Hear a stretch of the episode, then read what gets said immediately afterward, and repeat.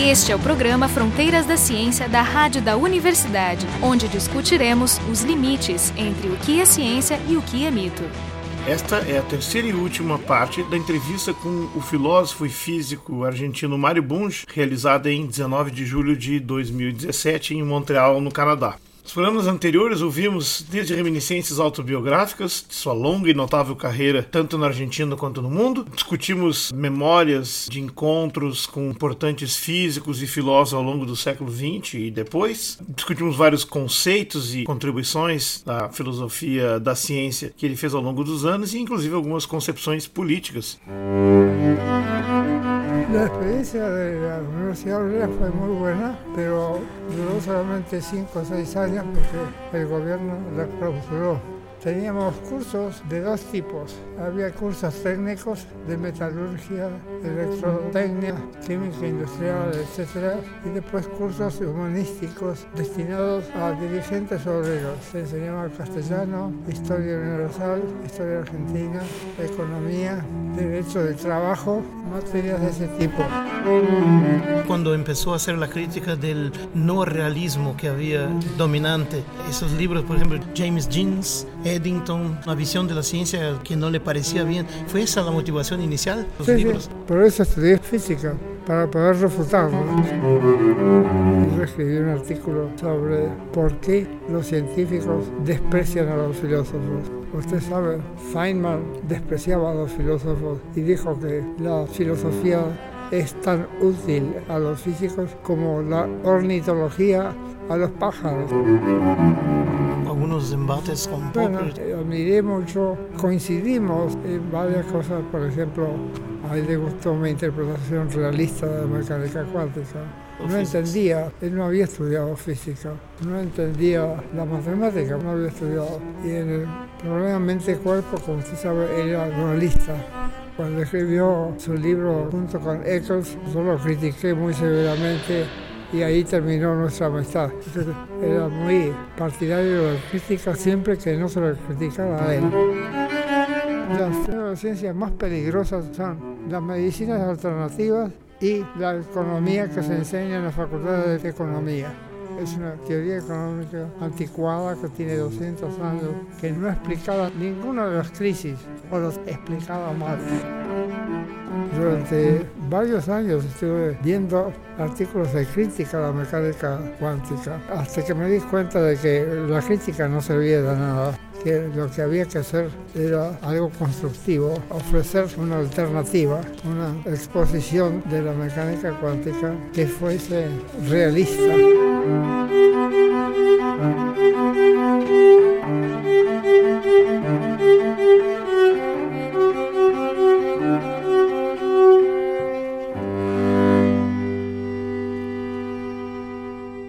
A sua concepção geral de que é necessário fazer uma análise sistemática e clarificação de conceitos em todos os domínios do conhecimento se expressa numa filosofia geral de seis dimensões, girando em torno da ciência, a fonte desse conhecimento. O humanismo, que é o humanismo secular, pelo dinamismo, que é a ideia de que no mundo real tudo muda, do sistemismo, a abordagem de que a realidade e o mundo é feito de sistemas de sistemas, onde propriedades podem emergir à medida que a complexidade cresce. O materialismo científico, que se opõe ao idealismo mais vigente na filosofia, e é um materialismo emergentista. O realismo científico, que se distingue do realismo ingênuo, do subjetivismo e do relativismo. E, por fim, a precisão, que é uma opção pela clareza no discurso em oposição a qualquer tipo de obscurantismo. Mário Bunge é um herdeiro brilhante de Aristóteles. E essas são as palavras de Rafael Torres numa entrevista feita em 2013, que tem feito esse esforço nobilérrimo de construir uma teoria do conhecimento a partir da ciência e do seu método, uma filosofia científica que é capaz de dar conta do universo. E a faz a partir de três valores que são os valores mais nobres do pensamento que ele incorpora como exemplo pessoal: a transparência, a curiosidade e a vocação do esforço. E é sobre dois desses seis pontos, emergentismo e sistemismo, que nós retomamos essa conversa nessa parte final. El emergentismo. Usted ha sido uno de los autores que mejor trabajó ese tema. La emergencia de leyes es más un problema de la epistemología nuestra de humanos, como organizamos el conocimiento. No, no, no es cuestión de conocimiento solamente, sino es una cuestión ontológica o metafísica. Por ejemplo, una molécula no es simplemente un agregado o un conglomerado de átomos. Saben perfectamente que cuando, por ejemplo, cuando se unen dos átomos de hidrógeno para formar una molécula de hidrógeno, se reconfigura toda. No es la idea que tenía Dalton, sino que se refiguran totalmente las partículas elementales que forman la molécula. Es decir, Dalton puede explicar las uniones iónicas, pero no las covalentes. Sí. Para estudiar la covalencia hace falta una modelo completamente diferente de... Orbitales y todo. Claro. La emergencia no es, contrariamente a lo que dicen los diccionarios, no es una cuestión de ignorancia de la novedad, sino que ocurre cada vez que emerge, que se forma un sistema. Y se pierde esa novedad cualitativa cuando se desintegran los sistemas. De eso me ocupo en mi libro Emergencia y Convergencia. Lo interesante es cómo la explicación de la convergencia muchas veces requiere la convergencia de dos o más ciencias o por lo menos teorías. Por ejemplo, la historia humana es la historia de convergencias y de desintegraciones. La historia puramente económica no explica las cosas.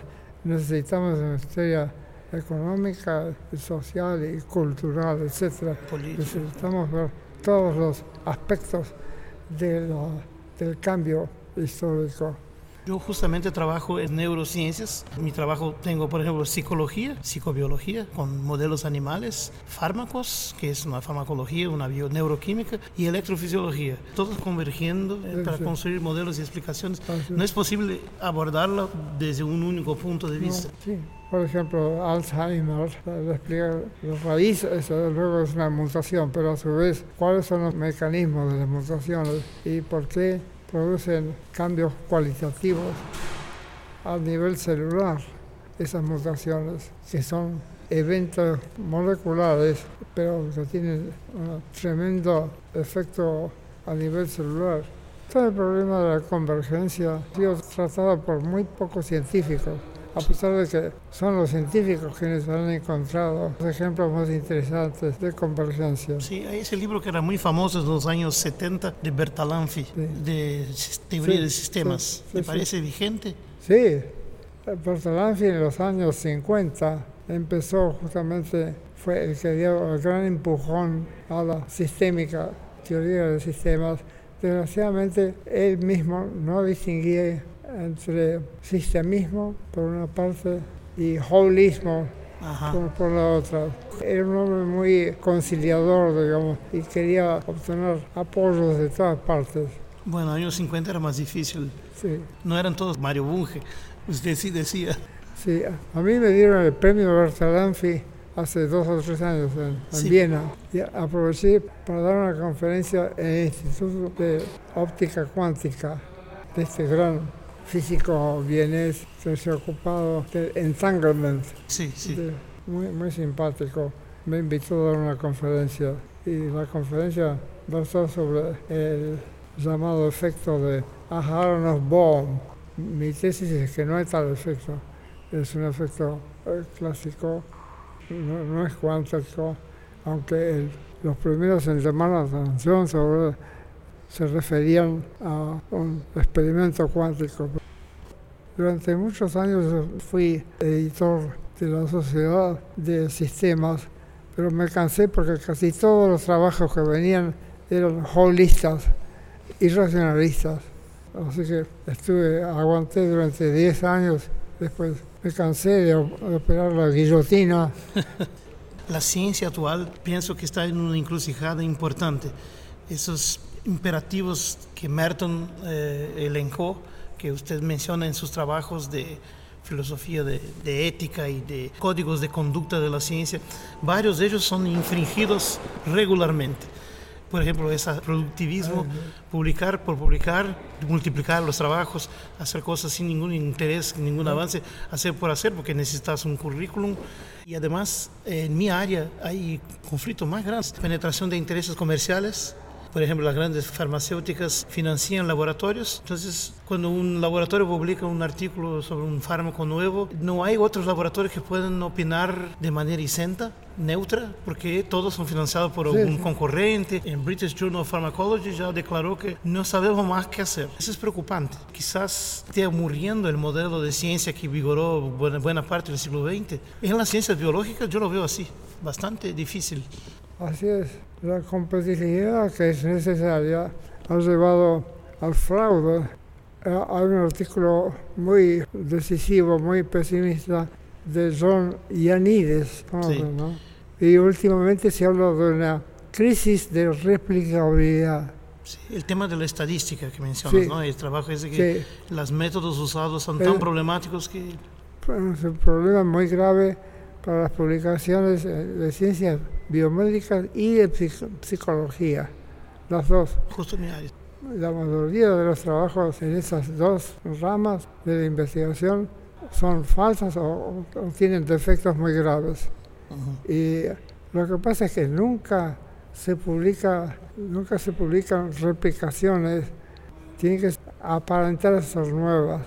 Sí, no se publican resultados negativos. Además, ha pasado últimamente las principales empresas farmacéuticas han clausurado sus laboratorios de investigación o han dejado de, por ejemplo, las grandes empresas que antes producían o buscaban remedios contra la depresión, que es tan común y tan difícil de manejar. Ya no trabajan en eso porque da poco más ganancias dan seguir produciendo drogas viejas, aunque no sean muy eficaces.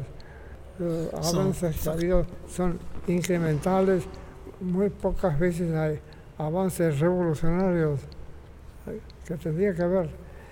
Y va a haber solamente en la medida en que los médicos tengan una visión sistémica del ser humano o del animal y que enfoquen a distintos niveles, el molecular, el celular, organismo, y también social.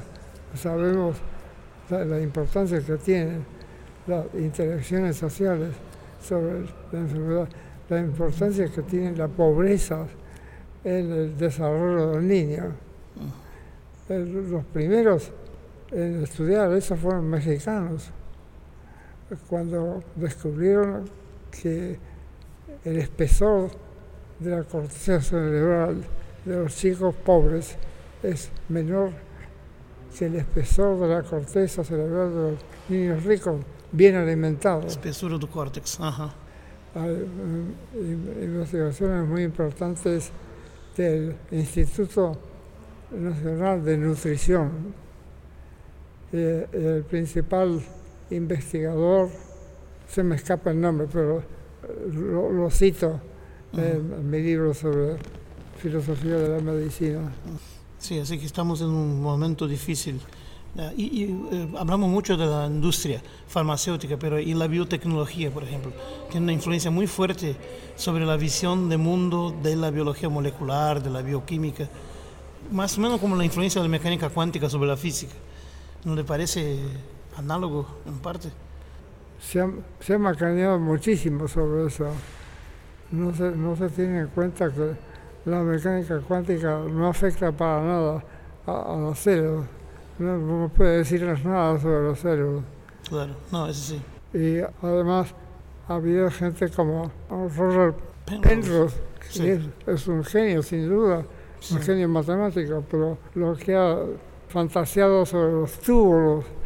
Es completamente absurdo porque ignora el hecho de que cuando un microobjeto interactúa con el macroobjeto colapsa, de modo que se acaba, se acaba lo cuántico, no, no se comporta como un microobjeto. Sí, lo lindo es que eso ya lo explicaba Schrödinger en el libro ese What is Life, en las charlas de Trinity College en los años 40. Él decía que para ver la complejidad y la estabilidad de las moléculas, macromoléculas que uno espera, tiene que tener un tamaño mínimo para estar más allá de las limitaciones cuánticas. Entonces ya está dicho hace 60, 70 años. Schrödinger era otro genio. Los grandes descubrimientos de Schrödinger se vieron recién, mucho después de, su muerte.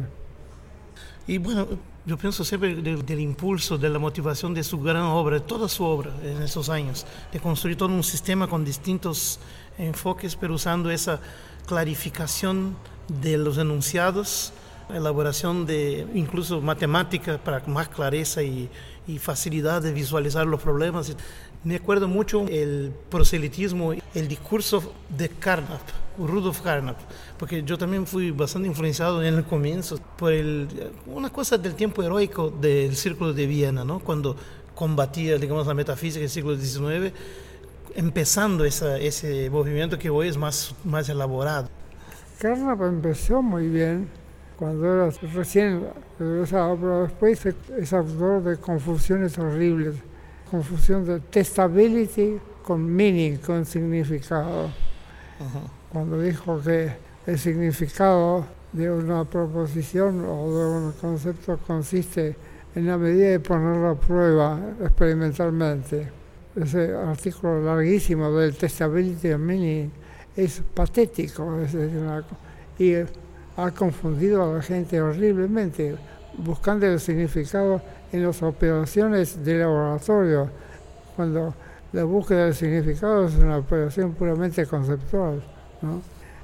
era muy buena persona, pero creo que aunque era muy era racionalista, etcétera, pero creo que su influencia sobre la filosofía fue negativa, porque adolece de confusiones muy graves, o por ejemplo su libros sobre probabilidad, cuando dice que hay dos interpretaciones igualmente válidas de la probabilidad, como frecuencia y como verosimilitud o como interpretación subjetivista, como grado de confirmación o grado de verosimilitud. Es, es tremendo eso. Ha, hecho mucho daño. En los filósofos les gusta mucho clasificar uno de acuerdo a esta o aquella escuela. Usted no se considera un positivista lógico ni derivado. No, no, pero creo que es la única escuela filosófica del siglo XX con la cual se puede discutir, porque respetaban a la ciencia y respetaban la racionalidad, pero no sabían lo que era la ciencia. ¿Y el linguistic turn con Wittgenstein sí. mejoró o peoró la cosa? Wittgenstein ejerció, como lo dijo Feigl, ejerció una influencia nefasta sobre el positivismo al tratar de reducir todos los problemas a problemas lingüísticos. Feigl tiene un artículo muy, muy valioso sobre eso. No me acuerdo cómo se titula, pero Feigl, sí, yo tuve bastante relación epistolar con Feigl. Uh. Y una vez le pregunté, ¿Are you uh, a monist? No, I'm a neutral monist. ¿Se acuerda del monismo neutral? No sí. es ni espiritual ni material, ¿no? Es neutral. Es la única parte de Bertrand Russell que, que, que no es clara. Y el libro, a propósito, de Bertrand Russell sobre qué es la materia es, es, es una vergüenza. Cuando dice que eh, un objeto material es una construcción lógica. Uh -huh. Pero después, años después, se corrigió, se hizo realista. En su sí. vejez se hizo realista. Sí, al final sí se convirtió. Pero, y su contribución del principio a matemática es tremenda, es muy sí, buena, ¿no? Sí, sí. Uh -huh. Sí, son los... Eh... Ah, yo tenía mucho respeto por, por Russell y mi tercer hijo se llama Eric Russellburg, en homenaje a, ah, a no Russell. Y en, en, McGill dirigí el, Bertrand Russell Colloquium on Exact Philosophy. Usted tiene una escuela que fue creada, ¿en qué año se comienza a hablar en filosofía exacta? Que es su escuela, digamos, ¿no? No sé si es solo suya o cómo comenzó, en qué año, en qué, en qué época. Yo empecé a interesarme por la exactificación de la filosofía en los años 60. Y en el 71 fundé la Society of Exact Philosophy, que se reunió por primera vez aquí en McGill. Acá mismo. Sigue, sigue reuniéndose todos los años. Por eso da, da una voz y porque casi todos los, los papers que se dan son sobre lógica mo- modal o si no sobre probabilidad subjetiva. Y ninguna de las dos cosas me interesa. Me pa- parece que es, es- es, eh, escolástica. Ajá. No sirve para nada. No es una escuela muy productiva en ese momento. Sí. Bueno, eh, si quieres dejar un mensaje a, a los científicos y estudiantes de ciencia en Brasil de la importancia de la filosofía y la ciencia para el que estudia ciencia y para el que quiera dedicarse a la filosofía y la ciencia, si quiere decir algún mensaje así. El mensaje es siempre el mismo. Es hacer filosofía científicamente y hacer ciencia filosóficamente. Tratar de estudiar estudiantes de ciencias que tengan alguna idea de la filosofía, por ejemplo, leyendo el libro de Bertrand Russell sobre historia de la filosofía occidental, que es, es un libro fácil y bastante, bastante profundo en realidad donde discute algunas ideas, aunque con descuido, el descuido típico de los empiristas, de- descuido de la, de la ontología o metafísica. ¿no? El número reciente de la Review of Metaphysics tengo un artículo sobre modes of existence, modos de existencia, existencia conceptual, existencia material, etc. Y criterios para para identificar el tipo de existencia. Pero sí, la obra de Russell es muy importante. Yo soy socio honorario de la Bertrand Russell Society, pero en Estados Unidos la obra de Russell no se conoce, no se difunde, no se enseña. En Brasil y Argentina, no sé, en Brasil creo que también muy poco, Sí. muy poco.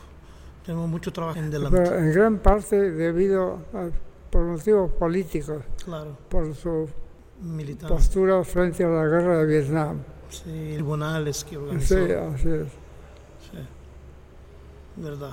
Com isso encerramos a nossa longa entrevista, dividida em três partes, com Mário Bunge, a quem queremos homenagear com uma canção, uma doce canção da poetisa e ecologista Hortense Michaud Lalande, que vive também em Montreal. A canção começa dizendo Vive la philo anti-silo, que é uma filosofia contra os silos, os silos como uma metáfora da compartimentação do conhecimento mas é uma metáfora deliciosa, porque no porto de Quebec existe um conjunto grande de silos que pertencia à multinacional Bunge, que na Argentina se chama Bunge Born, cujo parentesco com Mário Bunge me escapa. Nesse silo foi feito para comemorar os 400 anos da cidade, uma obra que consiste em projeções gigantescas de imagens que usam todos os silos. A letra diz: Viva a filosofia anticompartimentalização, filosofia sistêmica, elaborada por Bunge e Mário. É o nome mais importante entre nossos sábios, sua imagem orna o grande moinho. Vive la philo anti-silo, vive la philo anti-silo. Développé par Bungay Mario, développé par Bungay Mario. Le nom du plus fort de nos sages, ornait le moulin à image. Ah oui, ah oui vraiment, Mario Bungay nous rend savants. Para estudar o universo inteiro, ele nos faz subir pelos níveis: o nível físico, o nível químico e finalmente o nível biológico. Viva a filosofia anticompartimentalização, elaborada por Bunge e Mário. O nome mais importante dentre nossos sábios, sua imagem orna o grande moinho. Para estudar o universo inteiro, ele nos faz subir pelos níveis: o nível físico, o nível químico e finalmente o nível biológico. tudo começa com as partículas, que formarão as moléculas, cuja complexidade nutre a própria emergência da vida. No quarto nível, emergiram as sociedades, o domínio das ciências sociais, com seus inúmeros erros proverbiais. A modo de pedra filosofal, a natureza se serviu das estrelas, e pouco a pouco tudo que ela inventou, o cérebro decodificar conseguiu. Para as perguntas fundamentais, fez a aposta de Pascal, que sem as leis da matéria, nossa mente perde clareza. Viva a filosofia anticompartimentalização, elaborado por Bongi Mário, o nome mais global dentre nossos sábios, sua imagem orna o grande moinho. Assim, verdadeiramente Mário Bunge nos faz mais sábios.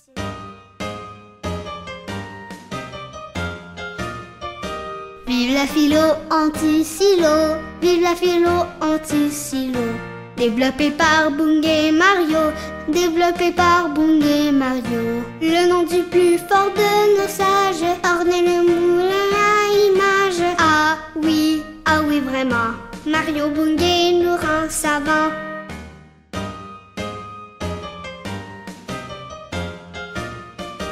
Pour étudier l'univers entier, pour étudier l'univers entier, il nous fait gravir des paliers, il nous fait gravir des paliers. Palier physique, palier chimique, puis le palier biologique. Ah oui, ah oui vraiment, Mario Bungé nous rend savants.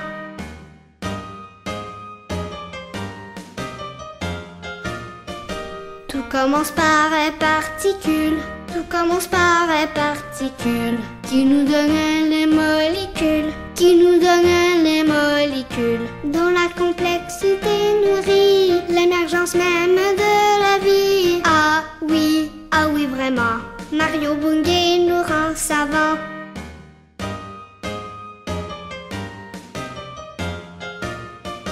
Au quatrième des paliers, au quatrième des paliers, ont émergé les sociétés, ont émergé les sociétés.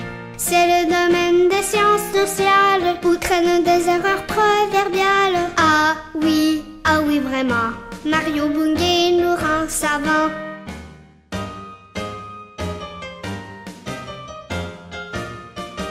En guise de pierre philosophale, en guise de pierre philosophale, la nature se sert des étoiles, la nature se sert des étoiles. Peu à peu ce qu'elle a inventé, les cerveaux arrivent à décoder. Ah oui, ah oui vraiment, Mario Bungé nous rend savants.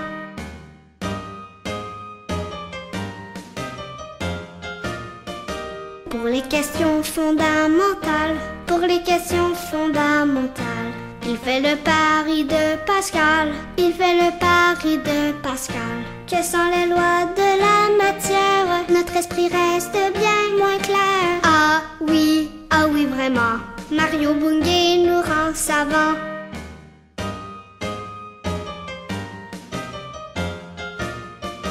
Vive la philo anti-silo, vive la philo anti-silo. Développé par Bungé Mario, développé par Bungé Mario. Le nom du plus global de nos sages, ornait le moulin à image. Ah oui, ah oui vraiment, Mario Bungé nous rend savants. Ah oui, ah oui vraiment, Mario Bungé nous rend savants. Bueno, doctor Bunge, yo quería agradecer muy emocionado. Gracias por su fantástica entrevista. Ha sido un la, placer, La vamos a repartir en tres pedazos porque son ha bastante. sido un placer escuchar su- sus preguntas interesantes e inteligentes. Gracias, muy amable. y mis mejores deseos para tu labor de difusión del pensamiento científico y racional en Brasil. Muchas gracias. O programa Fronteiras da Ciência é um projeto do Instituto de Física da URGS.